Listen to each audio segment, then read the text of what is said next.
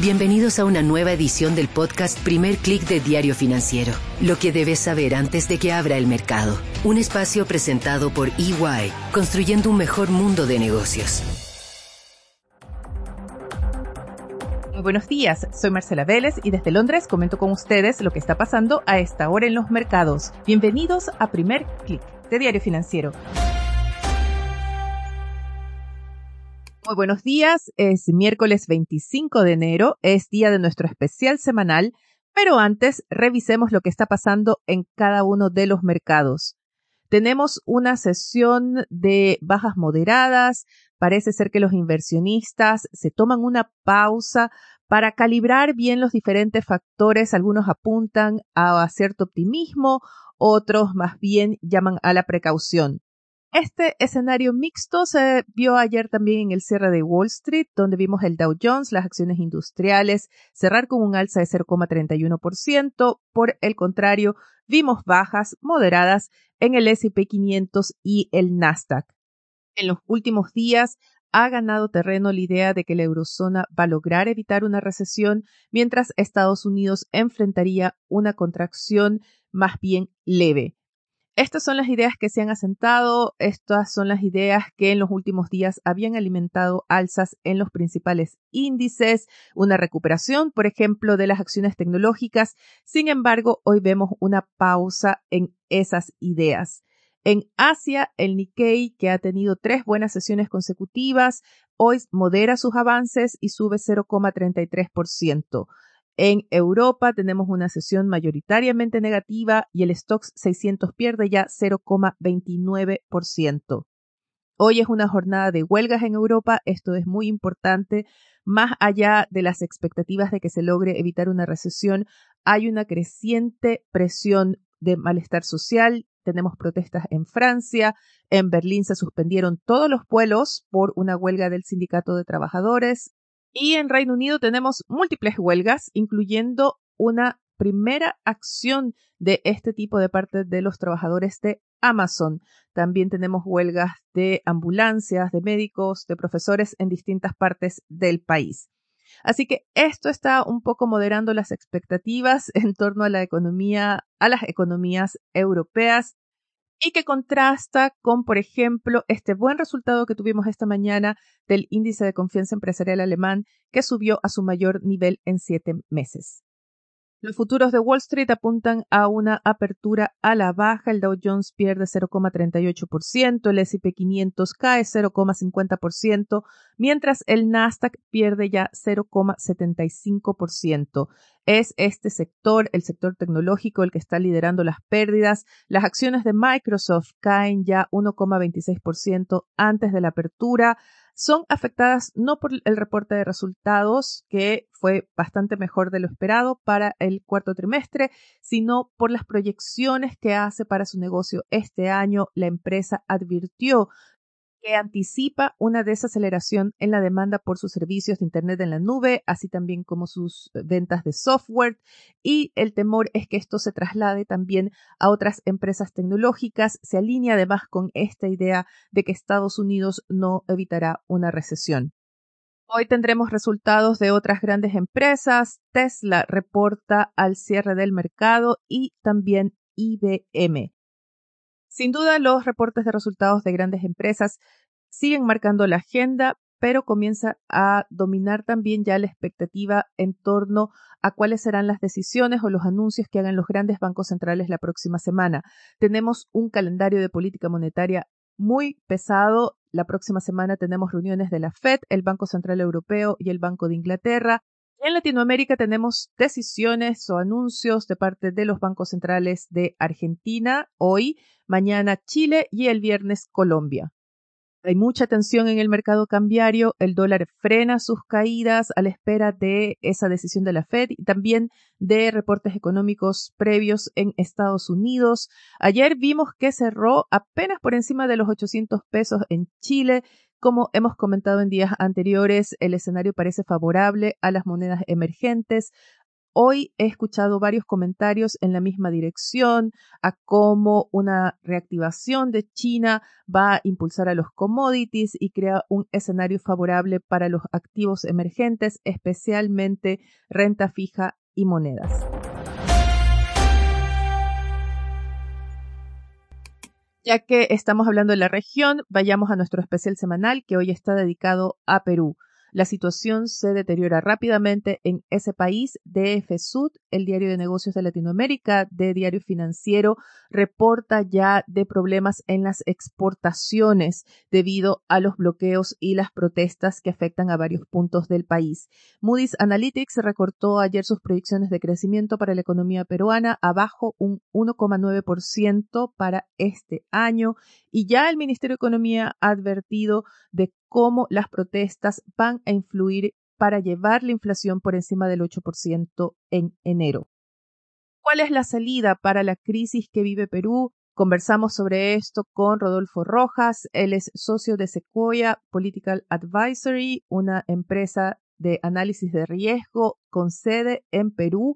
Y la conversación derivó a un tema que no se restringe solo a Perú y los quiero invitar a que escuchen toda la conversación y si tienen conocidos políticos se las hagan llegar porque hay un tema más de fondo que además se está repitiendo en otros países de la región y es el aumento de la informalidad laboral. Según nuestro invitado de hoy, es este factor clave lo que está detrás del deterioro de las condiciones democráticas y de la inestabilidad que estamos viendo en Perú. Conversamos nuestra conversación comentando sobre la votación que tiene pendiente el Congreso. En realidad el Congreso ha hecho eco de un pedido mayoritario en el Perú por convocatoria de elecciones porque la gente tiene un hartazgo con la clase política. Esta crisis empezó en 2016 cuando asumió PPK y fue vacado por la bancada de Keiko Fujimori. Entonces hemos tenido varios presidentes. El último en renunciar o salir del cargo fue Pedro Castillo. La gente cree, cree equivocadamente que la solución es una convocatoria de elecciones, cuando no va a cambiar nada, los candidatos siguen siendo los mismos, las reglas siguen siendo las mismas, los votantes siguen siendo los mismos. Entonces el Congreso, puesto contra la pared o contra las cuerdas, se ha visto obligado a hacer la primera de dos votaciones. En la, en la ley peruana eh, tiene que haber dos votaciones consecutivas. Ya se votó la primera en diciembre y la segunda se debe votar ahora en febrero y fijar una fecha que está casi establecida, que es febrero de 2024. Sin embargo, la gente que está marchando en las calles, los violentistas, los grupos radicales de izquierda, quieren adelantar las elecciones a este año, como si eso arreglara algún problema ¿no? Entonces el Congreso tiene poca legitimidad, tiene mucha debilidad política, no tiene mucho margen de acción, pero va a insistir en que las elecciones sean en 2024. ¿Por qué la insistencia? ¿Por qué no llamar, independientemente de si es una solución o no, y de eso, eso lo podemos discutir más adelante, ¿por qué no ceder y por qué no llamar elecciones de forma inmediata? Por distintas razones. El centro y la derecha, las clases medias, porque están cansadas de la clase política hartas. Y la izquierda radical, eh, los operadores de izquierda, de ONGs, estos vándalos que están en Puno, en Cusco, Arequipa, atacando los aeropuertos, destrozando la oferta turística, consideran que Castillo ha sido vacado ilegalmente y que la respuesta es que hay elecciones para que se vayan todos. Son razones distintas, pero que en el fondo coinciden. Si las elecciones no son la respuesta, ¿cuál es la salida? La salida es muy compleja. El problema del Perú de hoy es que, y te lo describo de la manera más sucinta posible, el Perú no se debate entre, entre un problema si ser de izquierda o ser de derecha. El gran problema del Perú es el auge de la informalidad, que ha creado espacios con economías muy potentes y muy poderosas que compiten con la formalidad y con la legalidad. Después de la pandemia, más del 80% de la economía peruana es ilegal. Esencialmente las potencias económicas de la, ilegalidad son eh, la minería ilegal y el narcotráfico. Se calcula que hoy el narcotráfico es más potente que la minería ilegal. Muchísimas de las marchas, de los recursos que han tenido los manifestantes en estas marchas que arrancaron en diciembre, han sido puestos por mineros ilegales y por narcotráfico. Es el poder de manipulación, de intromisión en la vida pública y legal de la informalidad es enorme.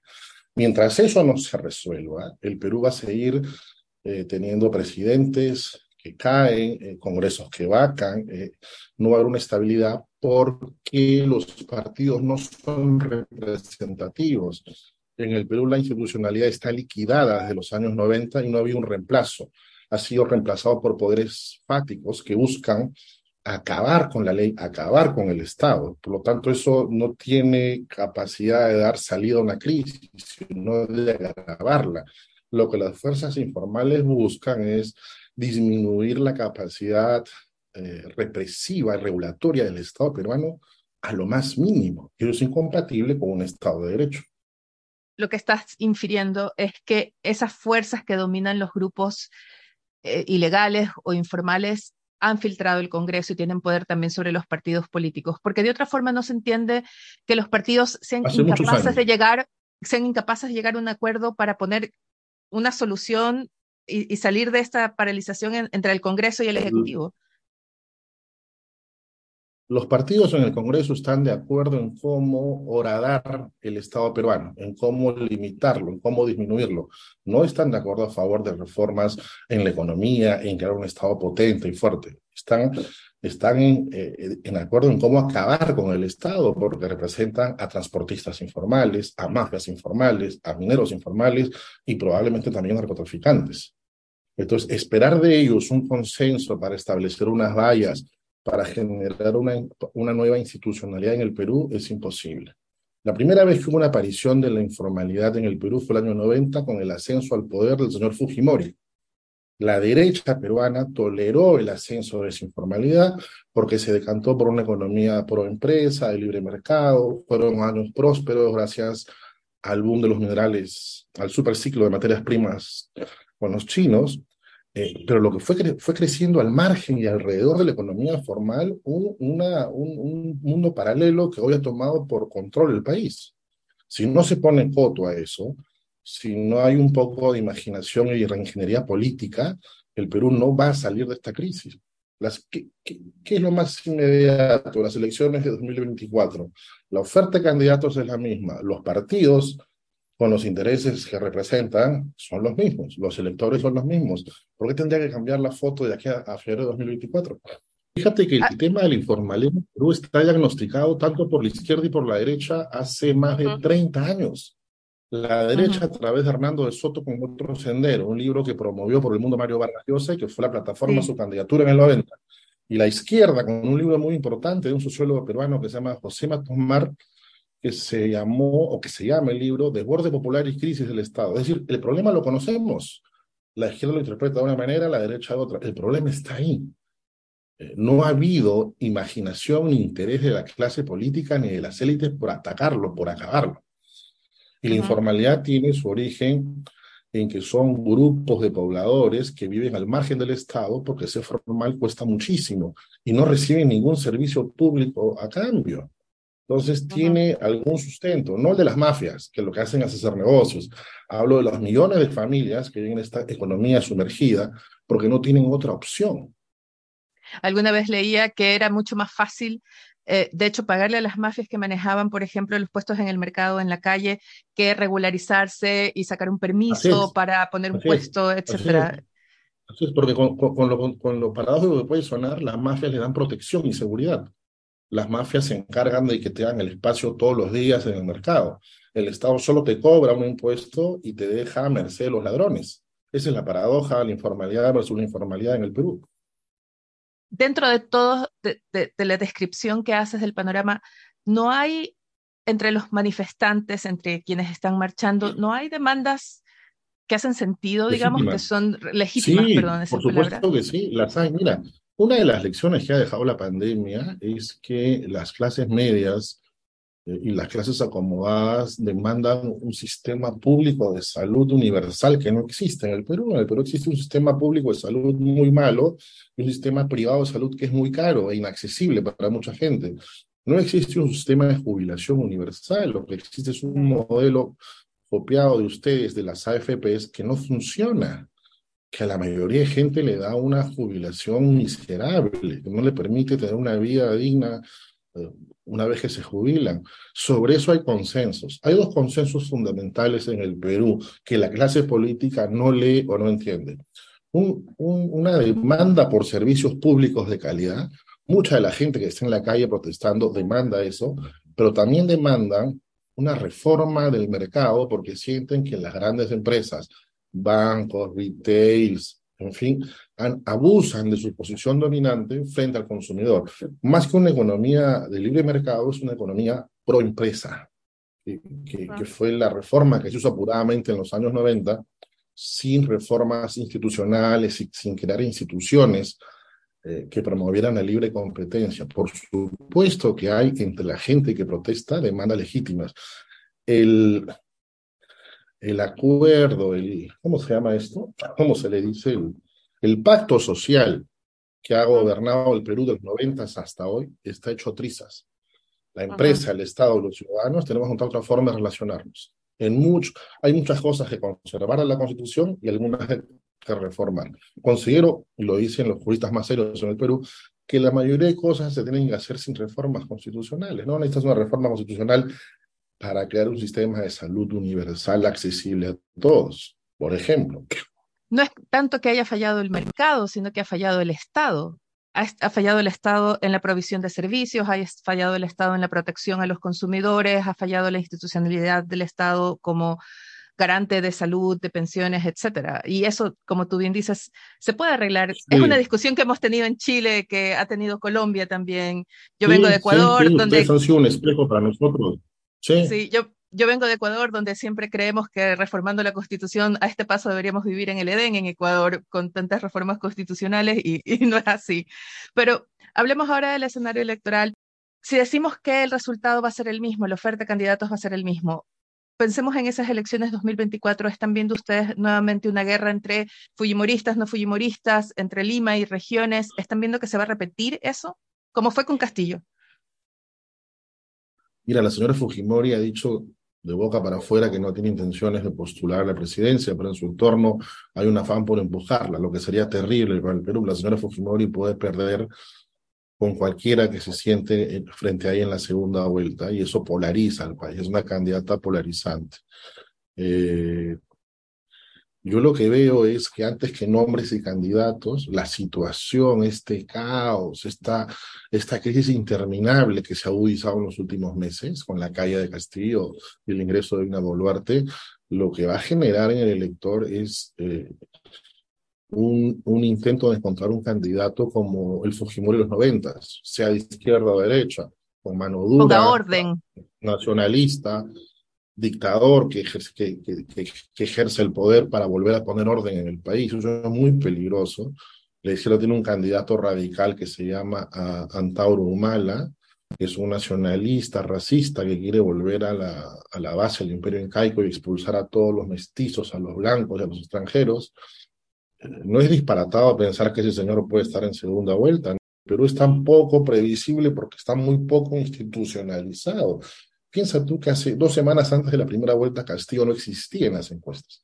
Por lo tanto, más que candidatos, lo que se puede prever es por qué perfil va a votar la gente. ¿No es cierto? Un perfil nacionalista, autoritario, sea izquierda o derecha, o eso se puede decantar.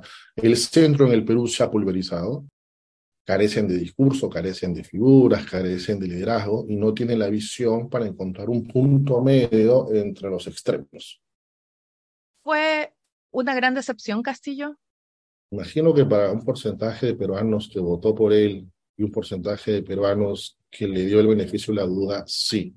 Felizmente esa duda se evaporó rápidamente en los primeros días o primeras horas de su gobierno con los nombramientos. Para personas como yo nunca hubo duda sobre lo que venía con él. Sabíamos lo que representaba Keiko Fujimori y como dijo Mario Vargas Llosa, era el mal menor frente a, frente a Pedro Castillo. Había una decepción de muchísima gente honrada, honesta, delante que votó por él. Eh, pero asimismo hay también una idea equivocada de que ha sido expulsado ilegalmente del poder, cosa que no es cierto. Eh, yo no sé si Castillo tenga futuro político, pero mucho de lo que él representa políticamente está vivo, está vigente. Esa demanda del sur andino por tener una vida digna, por tener acceso a servicios públicos básicos, por ser parte de la vida pública, de la prosperidad, por conectarse al mercado. Esa demanda está vigente y tiene que aparecer alguien que responda a esas demandas.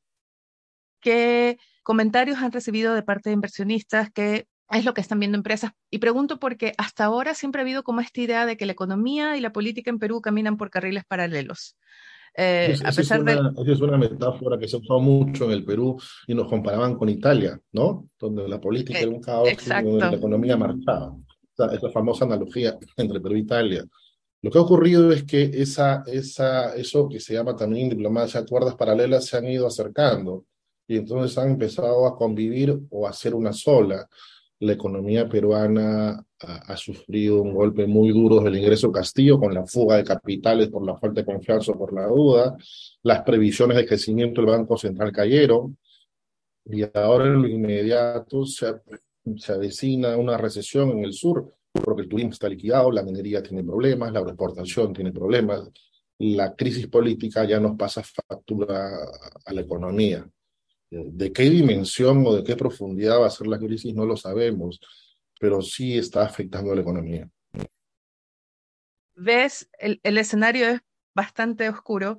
¿Ves algunos brotes verdes, algunos espacios de luz como para mantener cierto optimismo? Yo creo que, yo creo que la señora Boluarte tiene una enorme responsabilidad en eso. Ella debería promover unos canales de diálogo, porque lo que ha logrado ahora es un precario equilibrio en que hay un empate técnico entre la calle y el gobierno. Pero eso no nos lleva a ningún lado. Hay regiones en rebeldía, Puno, Arequipa, incluso aeropuertos paralizados, economía paralizada. Ella tiene que hacer dos cosas, creo yo, tender puentes de diálogo para encontrar unos consensos mínimos para recuperar la economía y para que no se pierdan más vidas. Y luego, si tiene la habilidad política, cosa de la que yo dudo, debería poner en discusión estos temas de los que hemos hablado hace un rato, las reformas, las demandas de la población. Ella debería marcar la agenda de la elección del 2024 que no sea impuesta por los extremos que van a querer cada uno y cosechar para su lado, sino fijar los términos del debate sobre mejores servicios públicos, sobre una mejora de la relación entre los peruanos y el mercado, las grandes empresas. Ese es eh, el reto que ella tiene. Repetir un poco la gestión de Valentín Paniagua, que fue un buen presidente interino. O la de Sagasti, que fue un estupendo presidente ¿no? de transición, lo vacunó, ordenó el país y lo entregó a Castillo. El escenario es bastante pesimista para Perú, sobre todo pensando en una salida a largo plazo, en una salida que garantice la estabilidad del país. Hace falta un acto de generosidad de parte de los actores políticos que todavía están en el poder y hace falta pensar en esos problemas estructurales que, como mencioné, no están presentes en Perú, sino que solo en Perú, sino que se están replicando en otros países de la región, como es el aumento de la informalidad de esa economía que no está conectada al Estado. Y esto tiene repercusiones claras en la relación de la ciudadanía con el mundo político, de la ciudadanía con el Estado como proveedor y garante de servicios y seguridad. Y si a esto sumamos la presencia de mafias y el crecimiento de la criminalidad, ahí tenemos problemas estructurales y gravísimos que deberían ser la prioridad de las agendas de los gobiernos de la región. Como siempre, espero que el especial de esta semana les haya sido útil. Si tienen alguna sugerencia o un tema que les interese, háganmelo llegar. Pueden escribirme a través de mi cuenta de Twitter, arroba Marcela Vélez, o a través de mi correo electrónico mveles, arroba Yo los invito a que sean actualizados de las noticias del día y más visitando nuestro sitio web de f.cl y de fsud.com para que estén al tanto de los negocios en Latinoamérica. Yo me despido por ahora, les deseo que tengan un buen día. Nosotros nos reencontramos mañana. Esto fue el podcast Primer Click de Diario Financiero. Lo que debes saber antes de que abra el mercado. Un espacio presentado por EY, construyendo un mejor mundo de negocios.